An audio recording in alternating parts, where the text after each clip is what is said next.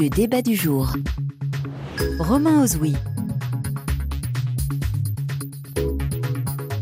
Bonsoir à tous.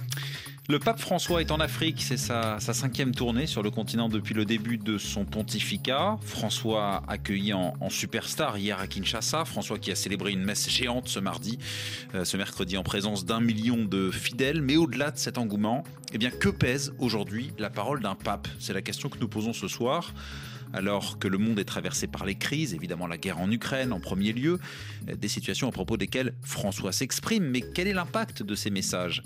Est-ce que cela peut faire évoluer les conflits? François doit-il en faire plus? Mais jusqu'où le Vatican peut-il aller? Eh bien voilà nos questions ce soir. Soyez les bienvenus dans le débat du jour. RFI.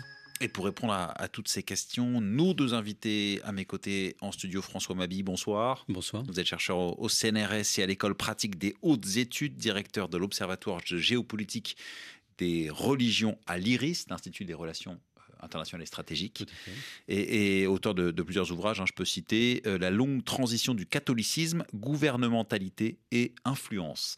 À côté de vous, Xavier Normand, bonsoir. Bonsoir. Responsable éditorial des éditions internationales du journal quotidien français, La Croix. Merci à vous deux d'avoir accepté l'invitation du, débat du jour sur RFI. Alors, euh, euh, après la messe, ce matin, François est allé euh, cet après-midi à Kinshasa à la rencontre de, victimes de violences en RDC. Il a condamné, je cite, les cruelles atrocités qui couvrent l'humanité de honte. Fin de citation. Autre citation, j'adresse un vibrant appel à, toutes les personnes, à toutes les entités internes et externes qui tirent les ficelles de la guerre en RDC en la pillant, en la flagellant et en la déstabilisant. Première question générale, François Habi, que vous inspire ce type de déclaration du pape? C'est une déclaration qui est euh, assez euh, habituelle. Euh, je rappellerai que le Vatican, sur la scène internationale, est un État neutre ce qui le contraint tout de même à, un certain, sinon un certain silence, en tout cas une, une limite dans son implication. Je prends juste un exemple, l'Ukraine, au regard du traité de Latran qui précise la place du Vatican sur la scène internationale, l'article 24 stipule que 1. le Saint-Siège est neutre et que 2. il ne peut se proposer comme médiateur qu'à la condition que les partis en conflit fassent appel à lui. Ça n'a pas été le cas. Ni l'Ukraine ni Poutine n'ont fait appel au pape. Donc vous voyez, il, est déjà là sorti de euh, son rôle tel que juridiquement on pourrait le lui rappeler, parce qu'il y a une tension entre la neutralité, je dirais, politique et puis la nécessité d'une prise de parole éthique. Et dans le cadre de la RDC, c'est exactement la même chose. Dans le passage que vous avez cité, le pape parle d'un conflit avec des acteurs internes et des acteurs externes. Les acteurs externes, il, ne les nomme pas précisément en raison de cette neutralité politique qui lui est assignée. Sans doute également parce que euh, l'Église catholique et le Saint-Siège en l'occurrence, euh, et c'est sa deuxième spécificité sur la scène internationale, est dans une situation d'asymétrie. Euh, deux États, je dirais, normaux ont des échanges économiques, culturels, politiques, éventuellement militaires, etc. Rien de tout ça avec le, Saint-Siège. Donc le Saint-Siège a toujours des relations avec les États qui sont liées prioritairement à la liberté religieuse qui est demandée, éventuellement accordée aux catholiques sur place. Et donc, la prise de parole contre un État peut se retourner contre la communauté catholique qui vit dans cet État là en l'occurrence qui vise euh, le pape, très probablement le Rwanda, éventuellement l'Ouganda. Bon, je pense que ce sont les, deux États auxquels il pense en ayant en tête le Nord Kivu. Donc la neutralité, finalement, elle est très sémantique, puisque ça vous fait... dites, il, nomme, sans nommer, interne, externe. Donc il, Tout à fait. il sort de sa neutralité. exactement. Ça fait partie, si vous voulez, d'un héritage de l'histoire. Euh, le traité de Latran dont je parlais, c'est 1929. Donc à l'époque, le pape traite avec Mussolini. Vous êtes dans une période de montée des totalitarismes, le fascisme, le communisme, etc. Le pape règle une question vieille de 50 ans. Quelle place le Saint-Siège a-t-il dans une Italie enfin euh, réunifiée. Voilà. Donc c'est cet héritage de, l'histoire qui a posé de, nombreux problèmes à l'époque, et puis qui se pose sans doute d'une manière euh, différente aujourd'hui. J'ai évoqué peut-être les limites, il y a des avantages, n'oublions pas que les États neutres, qui présentent des caractéristiques communes sur la scène internationale. Vous avez des petits États qui sont neutres et qui, du coup, peuvent avoir une politique singulière dans le domaine de la paix comme médiateur dans les conflits. Et je pense qu'on peut rapprocher euh, le rôle que euh, la Suisse ou d'autres États, je pense à des États scandinaves, ou pourquoi pas, autre exemple, l'Autriche, pourrait jouer dans certains domaines. Eh bien, le Saint-Siège se rapproche de cette, euh, cette configuration-là d'État neutre. Hum, est-ce que, Xavier Normand, la voix du pape a évolué, selon vous, au, fil des siècles, au fil des décennies? Cet après-midi, il a déclaré en RDC vous vous enrichissez par l'exploitation illégale des biens de ce pays et le sacrifice cruel de victimes innocentes. Entendez le cri de leur sang. Est-ce que c'est un, ce sont des mots plus forts qu'on aurait pu entendre par soit François précédemment, soit d'autres papes avant lui? Alors en tout cas, c'est une déclaration euh, extrêmement explicite, euh, très forte, qui n'est pas très étonnante dans la bouche du pape François, qui est quand même assez habitué à ces mots euh, forts. si on était en politique, je dirais que François n'hésite pas à parler vrai à dire euh, vraiment des, choses fortes et puissantes sans toujours s'embarrasser du, contexte diplomatique. Là, on voit, euh, ces mots sont pas très diplomates, mais au moins, ils ont euh, l'honnêteté de la franchise. Oui, je dirais que, François, en tout cas là-dessus, tranche un peu avec ses prédécesseurs, au sens où lui parle avec, euh, peut-être avec son cœur, ou en tout cas, il parle avec, euh, voilà, parfois il, a cette intuition, il se dit, il faut que je dise des choses très clairement, et il le dit. Euh, un exemple, alors pour le coup, c'est pas des mots, mais c'était un geste, c'est quand il y a quelques années, en avril 2018, il avait convoqué au Vatican les différents responsables du Soudan du Sud, où il doit d'ailleurs se rendre dans, dans deux, trois jours. Il les avait convoqués au Vatican pour qu'il fasse euh, la paix. Et à la fin de cette réunion au Vatican, le pape s'était agenouillé euh, avec sa jambe euh, endolorie pour embrasser les pieds des uns après les autres. C'était un geste complètement inouï, complètement inédit dans le contexte dans la papauté, où il y a encore pas si longtemps, je pense 100 ou 120 ans, c'était plutôt le fidèle qui allait embrasser les pieds du pape pour montrer qu'il se soumettait à l'autorité du pape. Et là, le pape faisait le geste inverse. Alors j'ai le plaisir d'accueillir notre troisième invité de ce débat, Guy Orange, bonsoir. Bonsoir à chacune et à chacun. la circulation était difficile, je crois, ce soir à Paris. Euh, vous êtes avocat, membre de la Commission des droits de l'homme de Pax Christi, mouvement catholique international pour la paix, président d'honneur de, l'ONG Action des, chrétiens pour l'abolition de la torture. on évoque le cadre d'intervention euh, du pape François et ses récentes, les dernières prises de position qu'il a pu faire, c'était aujourd'hui à Kinshasa. Est-ce que vous avez l'impression qu'avec ces, prises de position, ces déclarations, François sort de, la neutralité qui lui est imposée euh, euh, François Mabi citait le, les accords de Latran en 1929 qui, qui imposent la neutralité au Saint-Siège? Pour moi, il n'y a pas de dépassement. Pour moi, il y a un rendez-vous d'humanité extraordinaire c'est pas dépasser les limites euh, diplomatiques que de faire la fraternité. Au moment où on vous parle, où je vous parle, le pape rencontre des femmes et des hommes du Kivu. Je les ai rencontrés. Pays meurtri. Est-ce que vous vous rendez compte de ce que peut représenter pour ces femmes? Je pense en particulier à ces femmes qui aident dans leur nord Kivu, à Goma, des femmes qui ont été violées, donc bannies de la société, et qui les aident alors qu'elles sont totalement pauvres, qui les aident à se réintégrer. Donc le pape est pleinement dans sa mission de fraternité en disant ces femmes, à ces hommes du nord, du sud, Kivu, de la RDC, et je suis allé aussi au Soudan du Sud, mais vous comptez parce que vous allez et vous travaillez pour la justice et vous comptez. Est-ce que nous nous rendons compte, nous qui sommes des riches de relations, de l'appui que peut représenter ce geste de fraternité de la part du pape François. Alors, il est peut-être en dehors de certains clous diplomatiques, c'est possible, mais en tout cas, c'est ma première impression. Mm. Il leur parle à ces femmes, à ces hommes, et pour moi, je les en remercie. Et je suis très, très ému de parler en même temps que se fait mm. cette rencontre. Et puis après, j'aurai un autre point à rajouter. Bah, donc, vous estimez que l'action du pape, finalement, elle se fait davantage auprès des, des hommes et des femmes qu'il rencontre En tout cas, l'impact, il est là, plus qu'auprès des gouvernements, des dirigeants. Si on parle action sur les gouvernements, il y a sans doute une influence possible, il y a sûrement des, des possibilités d'action ou de pression, mais est-ce que vous vous rendez compte de l'importance pour la transformation de la société dans le sens de la justice que de donner courage à ces groupes locaux qui sont dans la misère, qui sont dans la violence, qui sont apparemment dans la désespérance, pour moi, c'est le meilleur acteur de changement politique car ces hommes et ces femmes organisés, et j'ajouterai, mais nous en reparlerons sans doute, soutenu par nous, car le pape s'adresse aussi à nous. Quand il parle de l'injustice économique et du pillage, il s'adresse à nous, mais j'y reviendrai. Est-ce qu'on se rend compte du poids politique que représente cet appui donné par le pape à ces hommes et à ces femmes qui luttent pour la justice? François Mabille, l'action du pape, elle commence par euh, les fidèles qu'il réunit, on l'a dit, un million de personnes ce matin à Kinshasa. Et, c'est de là finalement qu'il tisse une toile qui peut éventuellement toucher euh, euh, au-delà et toucher les, dirigeants. Oui, tout, à fait. Le, cardinal Paroline, qui est le numéro 2 de la secrétaire d'État, a bien dit et avec une certaine franchise que n'avaient pas toujours ses, prédécesseurs, que le voyage du pape avait deux dimensions. Une dimension pastorale et il a ajouté une dimension sociopolitique. Ce sont ses, propres termes. Et ce que vient de dire Guy Orange est effectivement très important. Les premiers destinataires euh, des voyages du pape, ce sont toujours les églises locales. Donc là, en l'occurrence, les catholiques.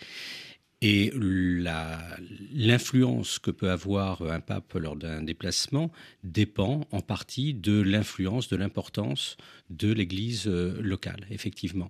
Et effectivement, on peut penser que sur le moyen terme, le fait de venir euh, encourager, soutenir euh, cette Église locale, toutes ces personnes que mentionnait Guy Orange, est important dans le cadre d'un contexte futur qui pourrait changer.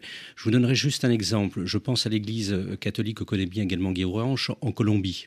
En Colombie, l'Église catholique est un véritable acteur de paix. Pourquoi? Parce qu'elle est présente sur l'ensemble du territoire depuis très longtemps et que, y compris pendant les périodes les plus difficiles, vous aviez un peu partout des hommes, des femmes, des religieux, des prêtres, des laïcs engagés dans le domaine de la paix le contexte a changé et l'Église catholique a pu prendre sa part, voire plus que sa part, pour faciliter euh, un processus de paix qui reste encore parfois chaotique, mais qui a été dans le bon sens. Et lorsque le pape euh, a encouragé ce processus, son influence a pu exister précisément parce que sur place, l'Église catholique était forte. Là, c'est un petit peu la même chose. Effectivement, l'Église catholique au Congo est une force, je dirais, morale, sociale, euh, sanitaire, éducative, bien évidemment. Et donc, le, voyage est important prioritairement pour, cette, euh, pour, ces, pour ces croyants.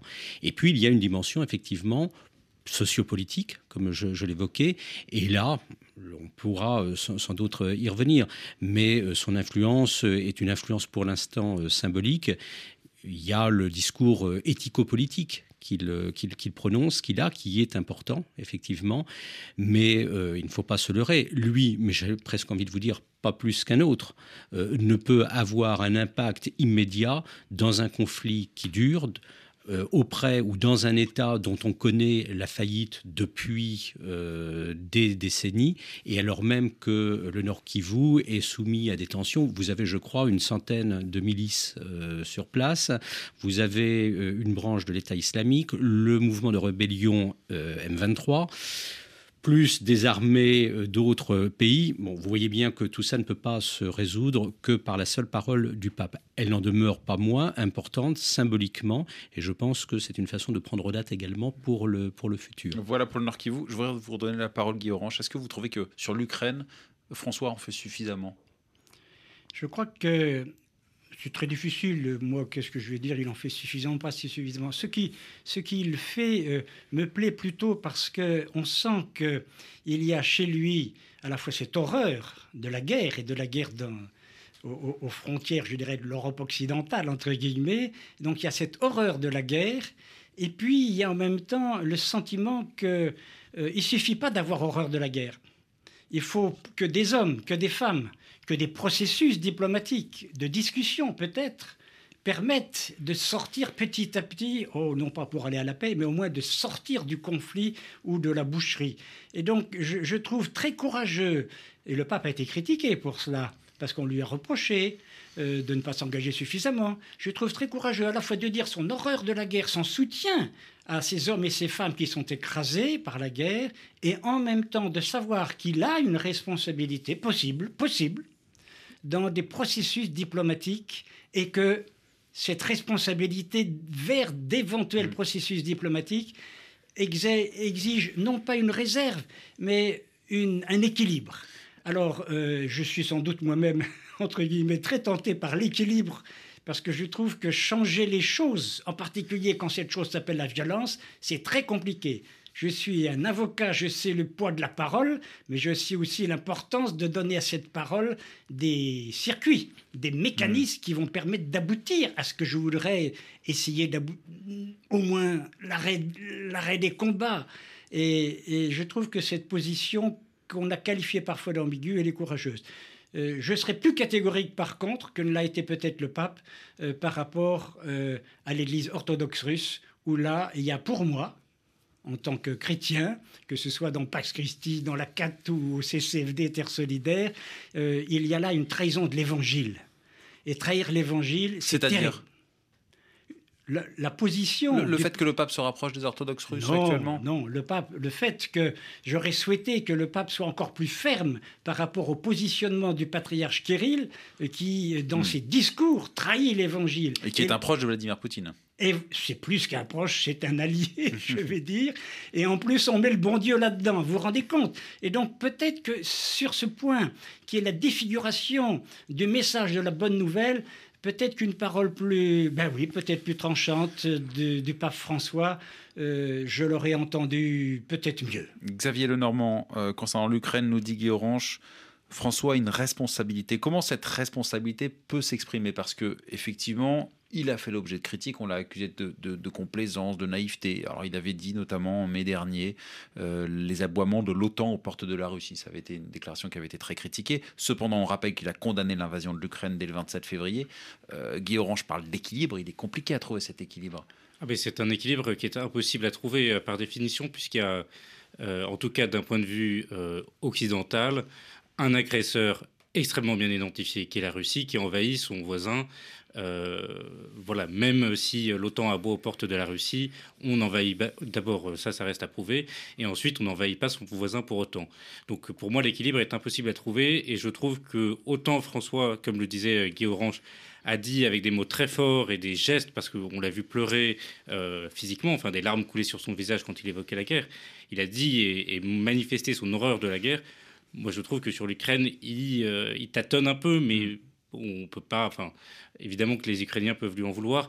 C'est quand même une position extrêmement difficile à trouver. Par exemple, je ne comprends pas très bien pourquoi est-ce qu'il tire absolument à, s'il va à Kiev, aussi aller à Moscou.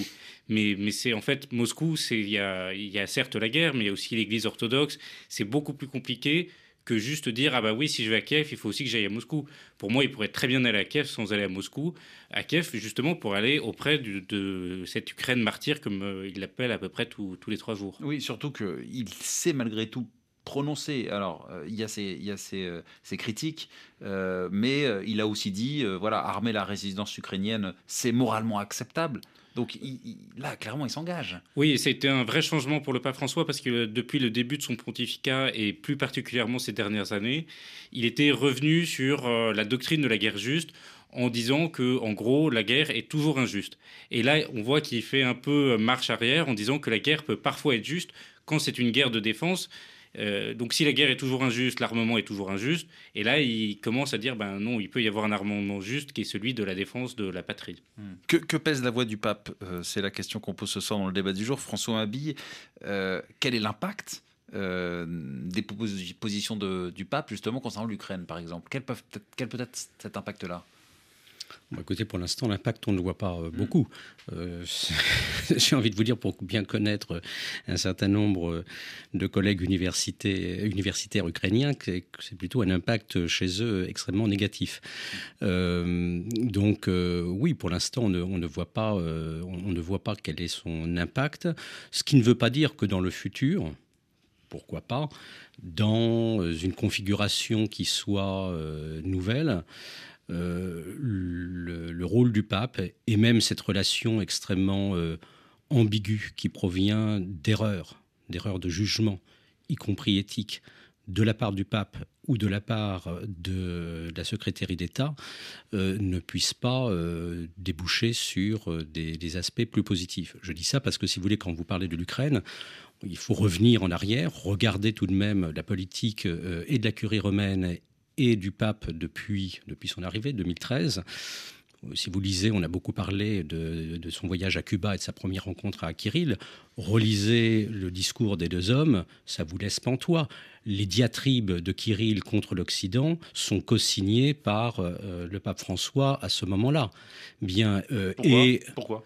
Bah parce qu'il y a un fond de critique euh, qui est commun, je dirais, aux, deux, aux deux églises, mais rien n'empêchait, enfin, euh, que François accepte ça tout en, dans le même discours, soulignant à la demande de Kirill que euh, à l'inverse de ce qui se passe en Europe de l'Ouest, si on veut reprendre des vieilles catégories, euh, le christianisme était renaissant et, florissant euh, à l'Est, en Russie. Bon, donc vous voyez, il, faut revoir, reprenez les discours du pape contre Obama et contre la diplomatie française au moment de la Syrie. Quand vous lisez la presse américaine, vous verrez que euh, vous avez toujours les mêmes critiques qui reviennent en disant bah, si M. Bachar el-Assad est toujours au pouvoir, il le doit à deux personnes, à Obama et au pape. Au pape qui s'est opposé à une première intervention. Mmh en demandant, en 2013, en demandant au G20 qui se réunissait à Moscou euh, d'agir ou de prendre position contre, la, contre l'éventuelle politique américaine. Et à ce moment-là, le pape a fait appel à qui? À Poutine. Poutine, en 2013, on savait qui il était. Lorsque euh, Gallagher, le numéro 3 de la curie romaine, se rend à Moscou, et pas il y a 30 ans, en 2019, quelques mois avant le début de, euh, de, la guerre, 2000, excusez-moi, 2021, et déclare que la politique étrangère russe et celle du Vatican ont des objectifs communs et qu'il y a un certain nombre de points qui sont partagés par les euh, deux puissances, j'aimerais bien savoir euh, lesquels. Lorsque vous regardez les prises de position euh, de la Russie au Conseil de sécurité, au Conseil des droits de l'homme, peut quand même pas dire qu'on est devant euh, une politique euh, qui euh, soit tout à fait réjouissante. C'est pourtant des convergences que souligne Gallagher. Donc ce que je veux vous dire, si vous voulez, c'est que les positions du pape, contrairement à, ce que disait Guy Orange, personnellement j'ai un, avis différent. Je trouve qu'elles ont été extrêmement ambiguës très longtemps et qu'il y a une différence à faire entre les positions du pape et celles de sa secrétaire d'État. Euh, Gallagher, numéro 3, et Paroline, numéro 2, l'ont quand même euh, remis euh, dans le droit chemin sur différents sujets, notamment effectivement sur la légitimité d'une défense armée qu'il récusait initialement. Mais rapidement, il y a plus de méfaits, en tout cas il y a plus un risque de méfait que de bienfait d'une prise de position tranchée du pape? Non, parce que pour le coup, je, rejoindrai ce que disait euh, Guy Orange euh, en, commençant en parlant de, la, République démocratique du Congo. Euh, ce qui se passe en, Ukraine est terrible absolument terrible. Donc que le pape ait été à la fois ému et, et, pris et fait poser un certain nombre de gestes en se disant en dépit de ce que je perçois ou de ce que je connais de Kirill, en dépit de ce que je perçois, je tente néanmoins, malgré tout, de poser un geste qui peut-être aura euh, un impact. On peut comprendre l'intention. Cela étant, je reviendrai sur mes propos initiaux en vous disant que euh, il s'est sans doute conduit comme un militant de la paix. Voilà. Le problème, c'est que quand vous êtes à la tête du Saint-Siège, vous n'êtes pas que militant de la paix. Il y a une tension entre deux aspects, hein, qui sont les, aspects euh, classiques qu'on mentionnait tout à l'heure, euh, la pastorale d'un côté et le caractère sociopolitique de la diplomatie du Saint-Siège de l'autre. Guy Orange, est-ce que euh, François pourrait être médiateur dans ce conflit ukrainien, ce conflit en Ukraine. il a demandé, il aurait demandé une, audience au président Vladimir Poutine, qui lui a refusé. C'était déjà quelques jours seulement après le début de la guerre. Une toute petite remarque avant, peut-être. Rapidement, le temps tourne. Très rapidement. Je suis heureux que de temps en temps le pape, euh, je dirais, dérape un peu du côté du militant de la paix. D'abord pour Passe Christi, c'est fondamental. Est-ce que ce n'est pas son premier discours, le, la paix, cependant? Mais justement, je trouve que quand il y a ça aussi, bon, c'est pour dire que hmm. entendons ça aussi, euh, non pas peut-être pour dire bravo le pape ou euh, ça va pas du tout, mais euh, pour nous, nous poser la question, nous, c'est quoi être militant de la paix? Alors, je, pense que dans, dans les, les, les démarches mêmes, euh, et les, discours très, très ambigus euh, sur, euh, enfin, proches d'une espèce d'analyse sur l'Occident pervers, etc. Je pense il faut tenir compte de la personnalité du latino-américain qui, pardonnez-moi, je ne devrais surtout pas dire ça du pape, il a peut-être aussi des petits comptes à régler avec l'Occident mercantile, capitaliste, et ça, je crois que ça joue. Donc, qui dérape un peu du côté de la paix, qui rate certains rendez-vous peut-être, mais moi je vais plutôt l'applaudir dans ce sens-là. La question était surtout sur est-ce qu'il peut en faire plus? Est-ce qu'il peut se poser en médiateur justement de ce conflit? Parce, que, parce que ça, a pu être le cas. Euh, on a parlé, François Habi parlait de Cuba, par exemple. Il a œuvré à la réconciliation en 1962, la, la, crise des missiles euh, entre Khrouchtchev et, Kennedy, le, rapprochement aussi entre, entre Barack Obama et Raúl Castro. Donc il y a cette possibilité de sortir de cette neutralité historique. Est-ce qu'il peut le faire, par exemple, pour la guerre en, la guerre en Ukraine? Alors ma réponse est que est-ce qu'il a une action directe pour être un acteur direct de facteur de paix, de faiseur de paix? J'en suis pas sûr. Euh, parce que sans doute que soit la situation est trop compliquée, euh, soit sa personnalité est telle que, etc.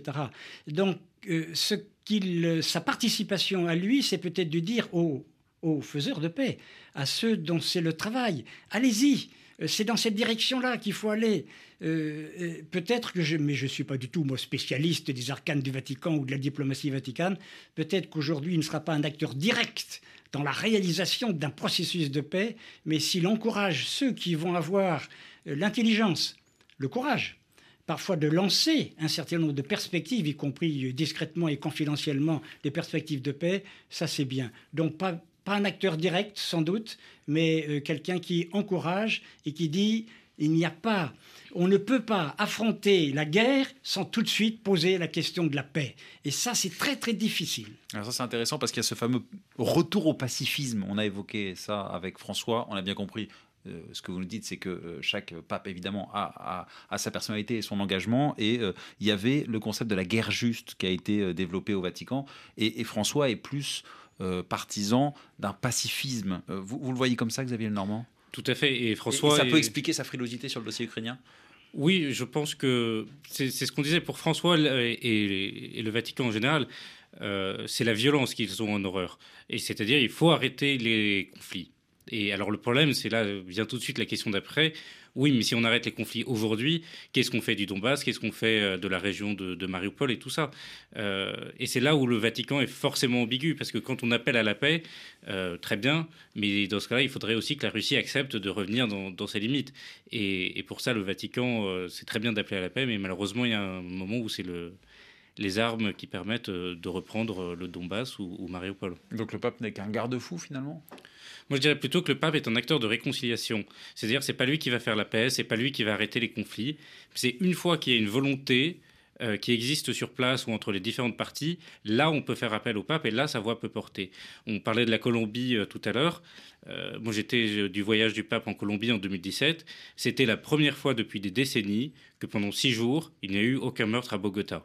Hmm. Sinon, mais des meurtres à Bogota, il n'y en a pas un, il n'y en a pas deux, il n'y en a pas trois, il y en a des dizaines tous les jours pour la première fois depuis des décennies, il y a eu zéro meurtre. Parce que là, il y a une volonté des Colombiens, alors qu'il n'y a pas, malheureusement, qui n'a pas duré plus longtemps que le voyage, mais il y a une volonté de dire, bon, stop, on s'arrête et on écoute ce message de réconciliation. François Habille, le mot de la fin, vous êtes d'accord? Il y a cette parenthèse finalement imposée par le pape, mais il ne bouge pas sur une solution pérenne?